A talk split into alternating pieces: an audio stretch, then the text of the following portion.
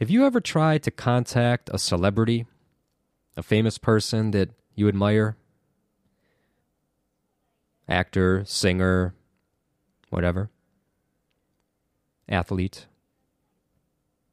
You probably thought, yeah, I'd like to, but nah, they get so much mail, they're not going to even read my letter. Uh uh uh. Not necessarily the news. Nashville. A 28 year old lady by the name of Kristen Jerkins found out that you should listen to your mom when she tells you you never know if you don't try.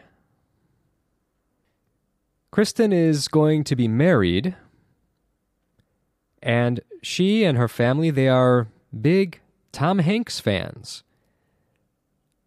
She thought, well, wouldn't it be funny to send Tom Hanks a wedding invitation? Kristen is um, going to be married to Joel Dobrin, D O B R I N. So they're going to get married May 5th of this year, 2018 in Kristen's home state of Alabama. Currently, she's living in Nashville. So she sends, uh, she reaches out to Tom Hanks a few weeks ago. She says, quote, We're really big Tom Hanks fans. I grew up idolizing him. Uh, I just thought it was, he was a cool, down to earth guy. She decides to send this invitation. Uh, she says, It was my idea to write him. Uh, quote, I'm quoting here. It was my idea to write him. My fiance kind of giggled at me, but my mom always said, You never know if you never ask.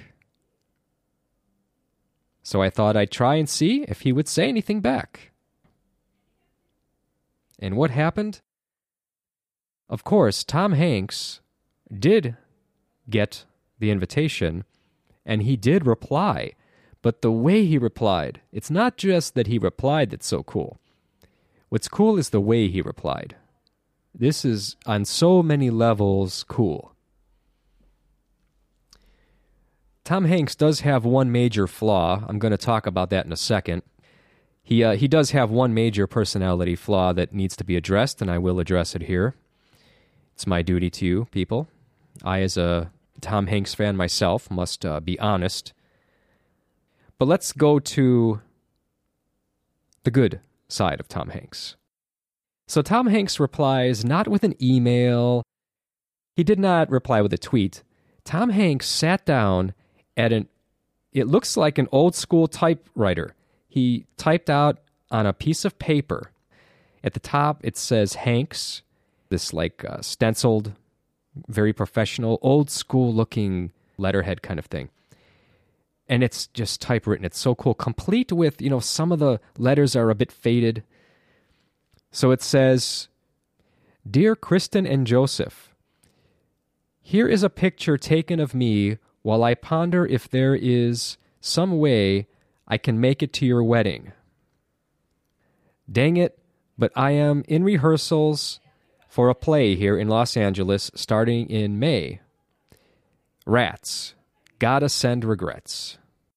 But if you are in Santa Monica or Los Angeles in June, I will invite you to come see the production from Shakespeare of I cannot read this F and it's faded L S T A F F stories. Let me know if you can be my guests.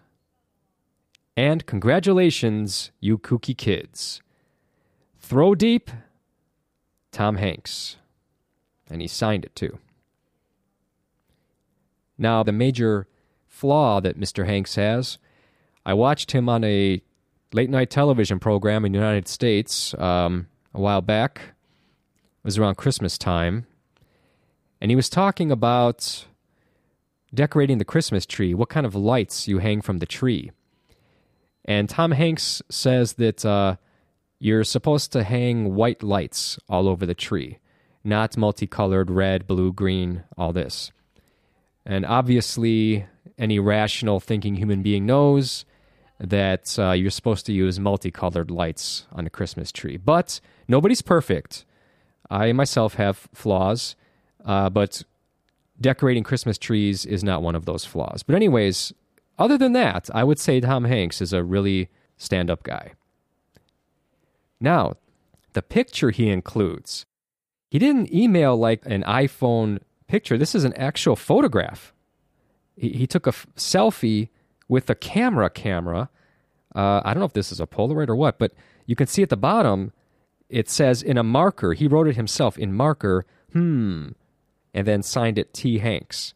He's holding up the wedding invitation next to his face as he and he's wearing glasses and he's in front of a sitting by a window and he's thinking if he can make it or not as he said in the letter. As he says here here is a picture taken of me while i ponder if there is some way i can make it to your wedding. And i believe him when he says that if he wasn't doing this play rehearsal he would have gone to the wedding. Kristen jerkins about to be kristen uh, dobrin obviously um, head over heels that she got a reply, not only a reply, but this kind of very personal reply. It's one thing to get an email from a celebrity, but man, to get a photograph and an actual letter you can hold in your hands is just awesome.